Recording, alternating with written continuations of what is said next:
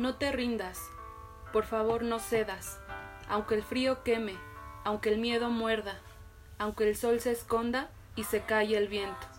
Aún hay fuego en tu alma, aún hay vida en tus sueños, porque la vida es tuya y tuyo también el deseo, porque cada día es un comienzo nuevo, porque esta es la hora y el mejor momento, porque no estás solo, porque yo te quiero. Mario Benedetti.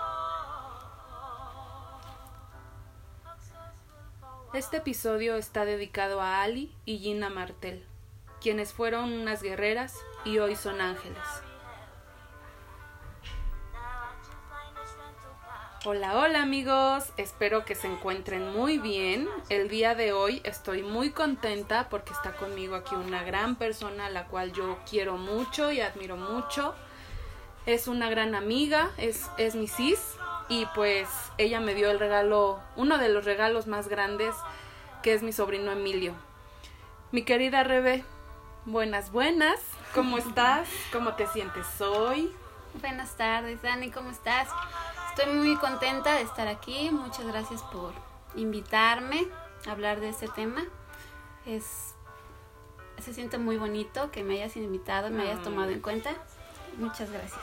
Ay, no, hombre, gracias a ti por por aceptar esta, esta entrevista. Sé que es un tema un poco complicado, pero, pero no por eso menos importante. Creo que todos tenemos que, que aprender un poco de, de esto.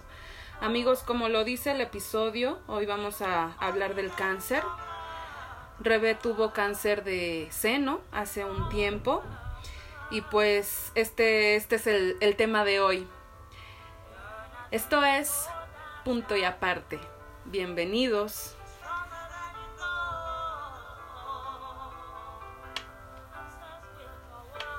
Mi querida Rebe, pues antes de empezar, cuéntanos de ti, a qué te dedicas actualmente, qué estás haciendo. Sí, Dani, pues mira, ahorita yo estoy trabajando en una empresa con arquitectos.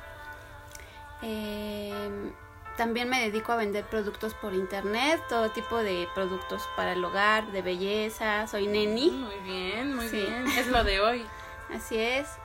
Y también estoy estudiando lengua de señas. Y bueno, pues es lo que hago ahorita por el momento. Qué bueno, Rebe. Qué bueno. Y hablando de, de lenguaje inclusivo, Inclusivo, ¿no? Qué bueno, me, me, da mucho gusto. Oye, Rebe, pues ya entrando, entrando más en, en materia, acláranos estas, estos puntos. ¿Qué es el cáncer, Rebe? Bueno, Dani, pues el cáncer es una enfermedad eh, que se origina por las células de nuestro cuerpo, pero células que no son normales, vamos a llamarlas anormales, que así como las células sanas de nuestro cuerpo se generan rápidamente, se multiplican y vaya, eh, generan, estas empiezan a generar tumores. Uh. Ok. Eh, estas, estos tumores pues obviamente se empiezan a expandir, eh, estas células se empiezan a generar por todo el cuerpo, muchas veces hasta llegar a una metástasis, en donde la metástasis pues ya es mmm, ya muy complicado porque las células ya viajan a través de la sangre, okay. se van a otros órganos y pues ya no hay como mucha esperanza, ¿no? De, de poder... Eh, Hacer algo librar ahí la batalla, exactamente. Hablar entonces de metástasis es como el peor de los escenarios. Mm, sí.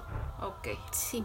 Todavía eh, hay personas que tienen, o sea, tienen, ya han sido como diagnosticadas con metástasis y con un tratamiento pueden a lo mejor como, eh, no sé, extender un poquito más su, su estancia aquí, pero okay. ya es como muy más pues ya es muy fuerte, sí, ya, ya es otro tema. Oye, Rebe, ¿hace cuántos años tuviste cáncer? Eh, tiene un poquito más de cinco años, casi los seis años. Ok. Ajá, que tuve, que tuve cáncer. ¿Y cuánto tiempo te duró aproximadamente? Eh, estuve en tratamiento como un año, un poquito más de un año. Este, fue el tiempo que estuve en diferentes tratamientos como quimioterapia, radioterapia. Me hicieron cirugía y al poco tiempo después pues ya me dijeron que pues ya no, afortunadamente ya no había más cáncer. Qué bueno. Oye, y volviendo a, este tema de, de los inicios de, del cáncer, ¿cuáles fueron los síntomas o cómo fue que supiste que tenías cáncer? ¿Cómo empezó todo este via crucis llamado llamado cáncer? Ok, pues fíjate que yo me di cuenta porque me noté una bolita en el seno izquierdo. Ok. Eh, esta bolita era como, haz de cuenta, como una canica. Así se sentía como dura y chiquita, haz de cuenta, del tamaño de una canica. Ok. Y mm, fue que yo empecé a, bueno, fui con una doctora, me mandó a hacer unos estudios, un ultrasonido. Ella me dijo, puede ser cualquier cosa, puede ser fibrosis o puede ser un tumor benigno, pero también puede ser un tumor maligno, ¿no? Entonces, claro. me hice ultrasonido, regresé con ella y ella me eh, me recomendó ir con un especialista ya que en los estudios había un ganglio inflamado. Oh, entonces me dijo que eso ya era como más delicado. Entonces me dijo, ve con un especialista. Fui varios, a varios lugares. Y em, afortunadamente uno de mis cuñados conocía a un doctor que trabaja en cancerología y tuve la oportunidad de tener una consulta ahí. Pues la cual, pues desde ese momento me hicieron estudios, me hicieron este ultrasonido, biopsia. Yo al momento lo dije, lo, lo tomé como que muy exagerada, exagerada la idea de ir a cancerología, porque yo dije, pues yo no tengo cáncer, o sea. Claro, nunca pues, lo imaginaste, ¿no? No, por la cabeza pues nunca me pasó. Claro. Pero sin embargo fue así el proceso y este y bueno, me hicieron estudios ahí y ahí fue cuando me dijeron que pues efectivamente tenía un diagnóstico de un cáncer. Ok, o sea, de inicio, déjame entender, o sea, de inicio tú fuiste con una doctora general, un médico general porque sentías una, una bolita y el doctor ya te mandó al, la doctora ya te mandó al especialista. Ok. Exactamente. Oye, Rebe, y pues, híjole, ¿cómo, no, ¿cómo tomaste esta, esta noticia tan fuerte, no? O sea, realmente creo que es un impacto, pues, muy, muy fuerte el recibir un diagnóstico tan, tan feo como lo es el cáncer. Exactamente, pues sí, fue muy difícil. La verdad, te voy a ser muy sincera, al momento yo no lo capté. O sea, totalmente me quedé en shock mi mente en blanco, yo no sabía qué pensar, no, no, o sea, no lloré, no, nada, absolutamente me quedé en blanco, ¿no? Eh, mi hermana me acompañó y pues yo vi la cara de mi hermana y así como que, ¿qué? ¿Cómo, no? Sin embargo, yo no asimilaba todavía esta situación. Estabas en shock, ¿no? me imagino así de, güey, no lo creo, no lo creo. Exactamente. Oye, Rebe, ¿y hubo alguien ahí, no sé, esta parte como que emocional. Ahorita me estás hablando de que te bloqueaste por completo, pero obviamente llega un momento en el que chin, te aterrizas y dices, güey, tengo cáncer, ¿no? En ese momento que tú recibes el diagnóstico, que ves la cara de preocupación de tu hermana y que tú estás en shock, ¿hubo algo, alguien que te, que te ayudó, que te aterrizó esta, esta noticia? ¿Algún psicólogo que manejara tus emociones? Eh, sí, afortunadamente sí lo hubo. Yo no estaba, digamos, en ningún tipo de terapia ni nada, pero eh, tengo que comentarte que ahí en ese hospital todo está, o sea, el servicio es de 100, ¿no? Entonces hay psicólogos, hay programas, hay de todo tipo de, de atención. Y justamente saliendo del consultorio había una psicóloga. Entonces ella nos recibe eh, como para darnos indicaciones de que, de que proseguía. Eh, y ella es la que me ayuda como a, aterrizar esta idea. Y creo que también a mi hermana, porque ella me dijo, ¿cómo te sientes? ¿No? Y al momento que ella me dice, ¿cómo te sientes? Es cuando yo capto y lloro. O sea, dije, no sé, mal. Pues dije, pues tengo cáncer, ¿no? O sea, ¿cómo me voy a sentir, ¿no? Claro. Eh, entonces ella me dijo algo que no se me olvida y fue, mm, mira, tienes que saber que cáncer no es igual a muerte. Ajá. Entonces hay tratamientos, este, necesitas llevar cuidados. Me empezó a dar opciones, me empezó como a, a, dar algunos tips para que yo pudiera tener una actitud más positiva y no me dejara como vencer, ¿no? Entonces ella fue la que me ayudó a asimilar en el momento, porque te digo, yo estaba, pues no me lo esperaba. Claro. Lo que menos pensaba era eso. No, y está, está perfecto, o sea, creo que también es bueno aterrizar como que esta, esta idea de, de la mejor manera y qué mejor que haya alguien que, que sepa como que controlar esa parte de, de las emociones, ¿no? Porque, híjole, yo me imagino que debe ser como una vorágine de, de, de de cosas que no sabes ni qué estás sintiendo, ¿no? O sea, es una, no, no es una noticia buena, pero es, pero es bueno eh, que exista este tipo de ayuda que te haga saber que efectivamente hay muchas alternativas para poder librar este, este tema, ¿no? Oye, Rebe, ¿cómo, ¿cómo toma tu familia esta noticia? Y pues principalmente Emilio, ¿cómo, cómo ellos, cómo toman esto, esta noticia tan fuerte? Pues mm, fíjate que para mí el decirle fue algo, fue lo más difícil, fue lo más fuerte. Eh, esa parte sí me, me partió, ¿no? El corazón porque yo no quería, obviamente, angustiarlos, yo no quería que se sintieran mal, ni mucho menos. Como familia estábamos pasando por un proceso difícil porque acabamos de perder uno de mis hermanos. Eh, y pues era muy reciente todavía, estábamos de luto y pues darles una noticia así pues no fue como muy grato. Claro. Entonces, este, ellos lo toman, pues cada quien, somos muchos hermanos, ¿no? Y mi mamá también trató de tomarlo de la mejor manera. Mi mamá fue muy fuerte, siempre ha sido muy fuerte. Y mis hermanos también, ¿no? Eh, me dieron todo su apoyo. Y con Emilio, con Emilio fue difícil hablar porque tuve que decirle lo que tenía, la enfermedad que tenía. Obviamente Emilio, pues tú lo conoces, sabes cómo es y es muy inteligente, él sabía de qué estaba hablando. Entonces, eh, pues sí tuve que decirle, mira, mi amor, este, yo estoy enferma, voy a estar tomando tratamiento, pero todo eso pues va a ser para que yo esté mejor, ¿no? Sin embargo, después de un tiempo, cuando yo ya estaba en tratamiento, eh, una vez él, él, y yo volvimos a platicar y él me expresó que tenía miedo.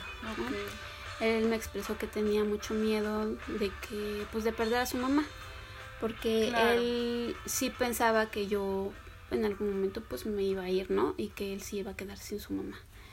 Entonces, pues también pude hablar con él, decirle no te preocupes, mira, sí estoy tomando tratamiento, pero pues todo va a estar mejor, no tengas miedo y así.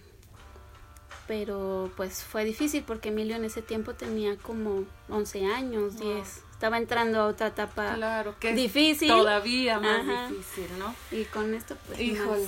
Oye, Rebe, pues perfecto, o sea, que hayas tenido ese ese temple para, para decirle a Emilio que, que todo estaba bien, o sea, dentro de todo, todo estaba bien, ¿no?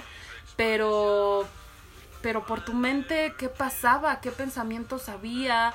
Eh, ¿De dónde sacabas fuerza para mantener ese, ese pensamiento ante Emilio fuerte? Pues, ¿sabes qué, Dani? Yo creo que fue, pues, obviamente de Emilio, porque de mí siempre me ha dado mucha fuerza. Y yo creo que también de Dios. Yo soy una persona que cree mucho en Dios. Creo que hay un ser, pues, supremo. Y es Dios, ¿no? Para mí es Dios. Y creo que Él me dio mucha fuerza. Él me ayudó a, llevar todo este proceso, pues, de la mejor manera. También puso personas mm, que me dieron esa fuerza también y que me ayudaron porque una de las grandes ayudas que tuve fue igual la parte de la psicología en dentro de cáncer, porque la psicóloga me ayudó mucho a llevar mis emociones, ¿no? Y llevar una, una pues una actitud positiva. Entonces trataba de que esos pensamientos fueran positivos. Ok, te mantuviste pues positiva, ante, ante, este proceso. Sí. Oye, Rebe, ¿qué, ¿qué postura mantuviste durante todo tu proceso? O sea, me imagino, me imagino que así como hubieron momentos positivos, también hubo momentos pues negativos y en los que ya querías tirar la toalla. ¿Qué te hacía volver a estar positiva? Pues, ¿qué, crees que yo? Yo creo que siempre hay días buenos y hay días no tan buenos, ¿no? Claro. Eh, en el proceso, pues hay. A veces me sentía mal, o sea, a veces yo decía, ay, no, o sea, yo ya quiero salir, yo ya quiero hacer otra vez lo que estaba haciendo. Me sentía, pues, pues no como antes, ¿no? No, por supuesto. Entonces, este, eso me daba mucho para abajo. Sin embargo, yo lo que pensaba mucho es que era temporal, ¿no? Esto es temporal, voy a estar bien, esto, es temporal, este, voy a volver a estar haciendo mis cosas en un tiempo más. Mm, y era como que el, el pensamiento que venía, o que al menos yo me trataba como de, de, hacer, ¿no? De lavar la cabeza así como con cosas buenas. Y fíjate que hubo algo que me, también me ayudó mucho y fue que eh, mi hermano, el que falleció, él, a pesar de que por años estuvo enfermo y también en tratamientos difíciles, él siempre mantenía como que una actitud muy positiva y era tenía un humor que te contagiaba, o sea, wow, eh, qué lindo. Incluso lo podías ver que se sentía mal y tú te sentías mal o algo y él era el que te daba ánimos, ¿no? Mm. Entonces, eso me quedó mucho de él. Como que aprendí eso de él y dije, pues no puedo hacer menos que lo que él hizo, porque pues él también él también fue muy fuerte, ¿no? Entonces tengo que serlo yo también. ¿Qué enfermedad tuvo tu hermano, Rebe? Mi hermano tenía lupus. Ok. Tenía lupus, entonces pues por muchos años, bueno, al principio no sabían qué era lo que tenía, muchas cosas, entonces, y lo tuvo muy joven, entonces, este, esto se fue dificultando después. Él recibía hemodiálisis, él tenía un catéter todo el tiempo. La situación fue que una bacteria por el catéter y pues sí, ¿no? Se le quedó por dentro, por así decirlo, y pues las cosas se complicaron. Claro. Oye, Rebe, y volviendo a este tema del cáncer, hay algo que yo no comprendo, no lo entiendo y me imagino que varios de las personas que nos escuchan pues también tienen como que cierta curiosidad al respecto. ¿Qué es una quimioterapia? ¿De qué va? O sea, ¿para qué sirve? Ok. Una quimioterapia es un tratamiento que se da pues a, a las personas que tienen cáncer creo, la verdad, eso sí no estoy muy enterada. Creo que también se les aplica otro tipo de enfermedades, pero no sé. No quiero decir ahí algo que no. Pero, este, en cuanto al cáncer, em, la quimioterapia puede ser mm, tomada, pero también puede ser vía intravenosa. Oh, qué interesante, esto no lo sabía. No, yo también lo desconocía antes de que me pasara, yo tenía otras ideas pues erróneas, ¿no? Yo lo, yo lo ligaba a una radioterapia. Ah, ahorita a lo mejor te explico que es una radioterapia. Pero este hay diferentes tipos de quimioterapia porque hay diferentes tipos de cáncer. Claro, claro.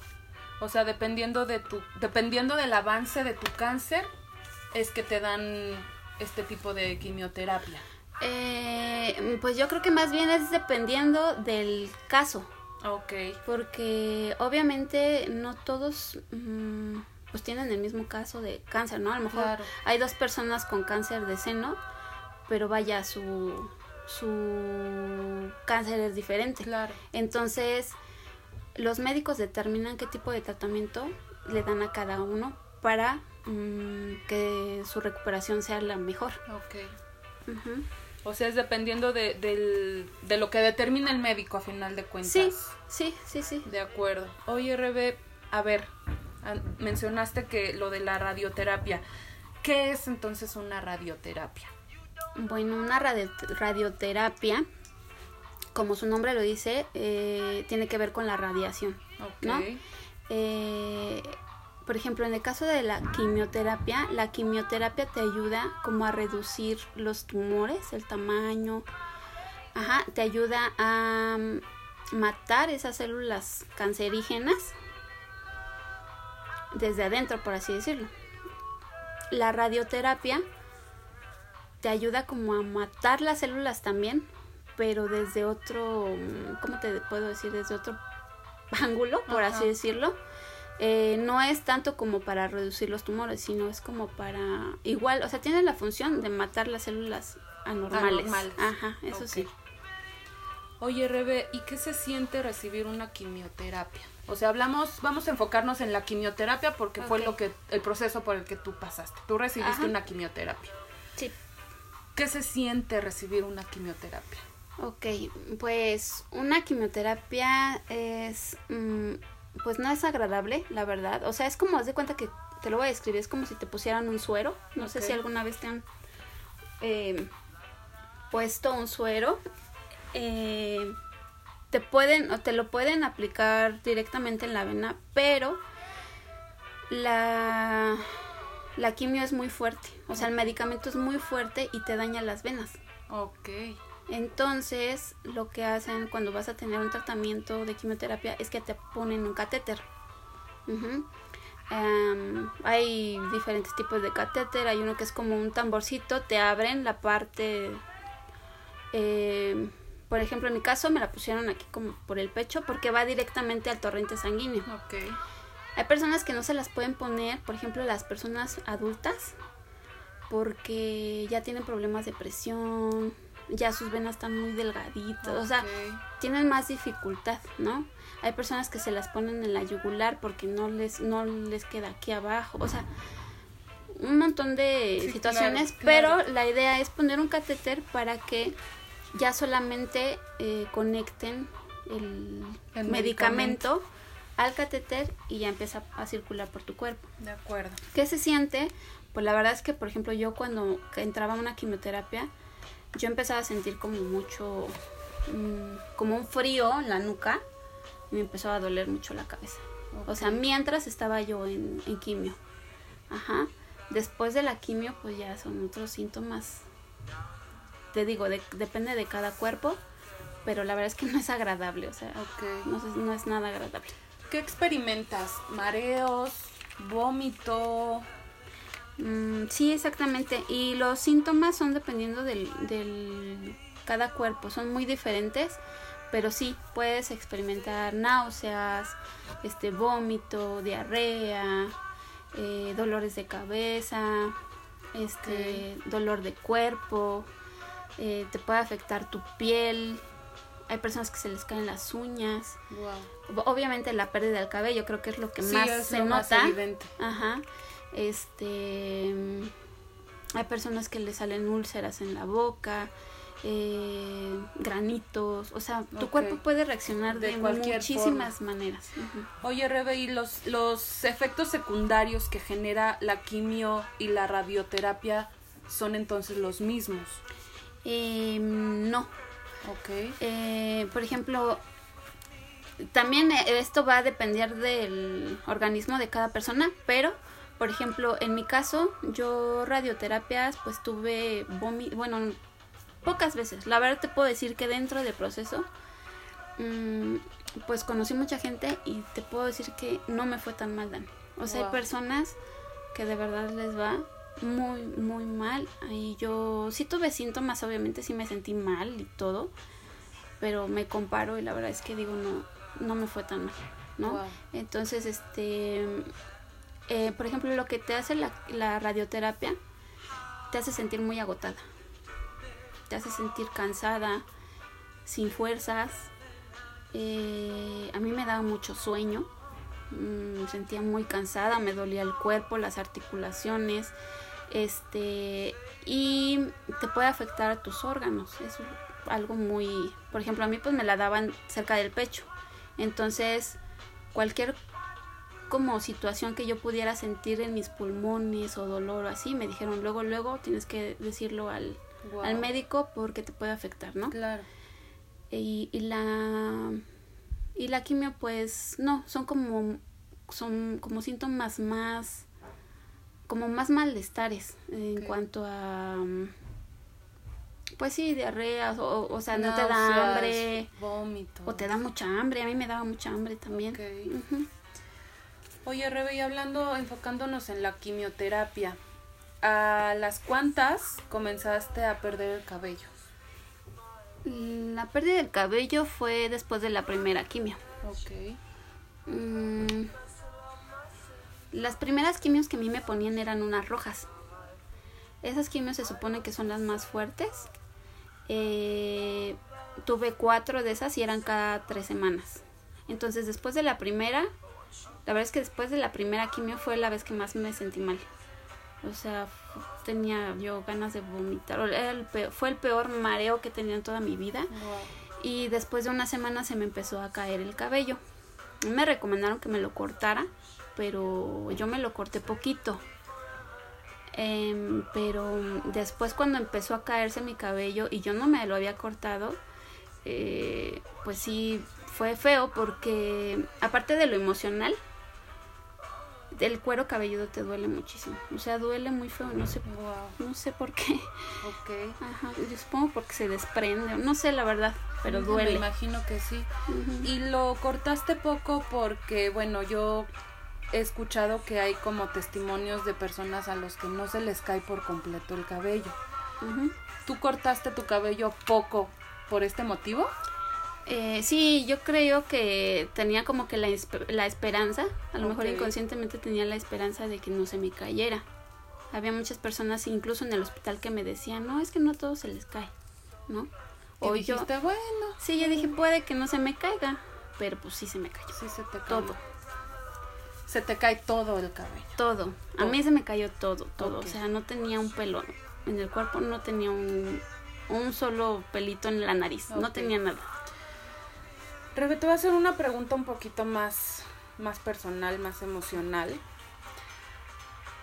¿Te enojaste con Dios? ¿Le, ¿Le reprochaste algo? Y si había que reprocharle, ¿qué fue lo que le reprochaste? O sea, ¿cuál, cuál fue tu diálogo con Dios, si es que lo, lo tuviste? Em, sí, sí lo tuve. La verdad es que Dios estuvo presente para mí en ese tiempo. No me sentí enojada con él, la verdad. Al contrario, yo, yo decía, de ti dependo, o sea, eh, de él yo sabía que venían mis fuerzas y yo sabía que él me ayudaba, ¿no? Y lo vi, o sea, desde el primer momento yo vi porque dije, o sea, todo fue así. El tratamiento empezó así súper rápido. Todo fue rápido. Luego, luego me empezaron las quimios, luego, luego, este, o sea, yo nunca vi como que cosas que me obstaculizaran que pudiera yo tener tratamiento, ¿no? Ni, ni incluso el dinero, porque sabes que estos tratamientos son carísimos Sí, claro. y yo en ese momento eh, la trabajadora social me dijo, mira, saca tu, en ese tiempo estaba el, el seguro popular, Ah, Ok. Ajá. Que me ya no dijeron está, que ya no está, bueno. ¿verdad? Y, y la verdad es que me tocó eso, lo saqué, no pagué la verdad nada. O sea, si teníamos que pagar algo, era como alguna pomada o algún medicamento que no lo proporcionara el este El servicio. Entonces no se nos dificultó como que en esa parte tampoco. Entonces yo como que veía ese respaldo, ¿no? De Dios y yo decía, bueno, pues todo va a estar bien y, y nunca me enojé con él. O sea, en ese sentido yo no, no le pude reprochar nada, al contrario, yo le pedía mucho. Wow, qué bonito, Rebe. ¿Pensaste en la muerte, Rebe? ¿Pensaste que podía llegar? Em, la verdad es que no. Ok. Mm, no sentía yo que fuera a morirme. La verdad, No era tu momento, decías. sentía que no.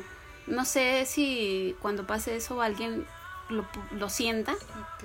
pero yo nunca eh, pensé en que pues me iba a morir, ¿no? O sea, yo de verdad pensaba que era temporal esa, ese proceso y no entendía por qué me estaba pasando, la verdad es que no entendía como para qué o, o por qué así o por qué en ese tiempo, pero sí sabía que era temporal, no sentía que iba a morir. Rebe, híjole, qué fuerte. ¿Qué lecciones aprendidas te dejó el cáncer? Mm, pues a lo mejor a, no sé, a lo mejor a ver la vida de una manera un poco más, pues distinta, ¿no? O sea, ¿en qué sentido? En disfrutar más, en agradecer más, en no fijarte como a lo mejor en cosas que son mm, vanas, ¿no? O sea, como que a diferenciar un poco más en la, las situaciones importantes, a las personas importantes y disfrutar, vivir. Ahora sí que no así como que hay vivir el momento, pero sí disfrutar lo que estás haciendo y hacer cosas que te gusten hacer. No sabemos en qué momento vamos a estar, o sea, ahorita estamos y mañana quién sabe, entonces esa parte se me ha quedado como que pues muy marcada, ¿no? Y pues nada, es pues disfrutarlos del momento que estás viviendo y ya.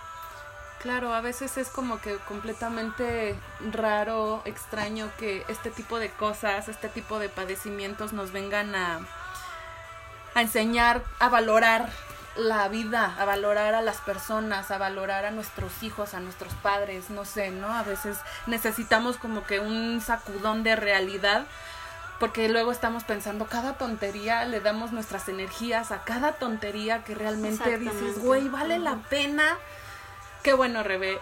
Tu forma de percibir la vida entonces al día de hoy ha cambiado. Sí, ha sido distinto. Es diferente. Tu trato hacia las personas, todo ha sido diferente para ti. Eh, sí, ¿sabes qué? Yo creo que he empezado a trabajar un poquito más conmigo. Es algo que pues jamás en la vida yo había hecho, ¿no? Entonces, mm, a lo mejor después de este proceso, proceso ha sido más ah, como hacia a mí como hacia, pero como hacia el interior. O sea, en cuanto a mis pensamientos, en cuanto a mi propósito, en cuanto a mi manera de actuar, que pues uno no actúa siempre de la mejor manera, pero es un proceso de trabajar contigo mismo y ser una mejor versión, ¿no? Una mejor persona. Qué lindo, Rebe. Rebe, ¿qué consejo le das a todas las personas que están atravesando por un proceso tan complicado como es el cáncer? Ok, pues a las personas que están mm, atravesando eso, eh, puedo decirle lo que a mí me dijo una vez la psicóloga, es aléjate del estrés, totalmente las cosas que no te sirvan, que no te nutran, quítalas de tu vida, de verdad. Así sean personas, eh, aléjalas, o sea, cualquier cosa que te estrese, que te cause mal emocional, quítalo. Eh, también, por ejemplo, puede ser que se mantengan positivos, se mantengan con una actitud positiva. Eso me dijo la psicóloga también, que era muy importante para mi recuperación. Y pues como testimonio les puedo decir que sí, me funcionó. La alimentación es súper, súper importante. Este. Y. Pues no sé, pueden tomarlo también de esta manera, ¿no? Que a lo mejor es algo temporal y que en un momento van a estar de pie, van a estar más fuertes que antes. Claro, porque también es muy importante la parte mental, ¿no? O sea, mentalizarte de que efectivamente es un proceso, que tarde lo que tarde, pero que a final de cuentas vas a salir, ¿no? O sea, mantener siempre el, el, pensamiento positivo porque pues es 50% emoción, 50% mental, ¿no? Exacto. ¿Y qué consejo le das a los familiares de estas personas que están atravesando por este, por este cáncer? Ok, pues a los familiares de igual manera, o sea, piensen eso, piensen que es algo temporal, denles el... Primeramente a ustedes, pues también es...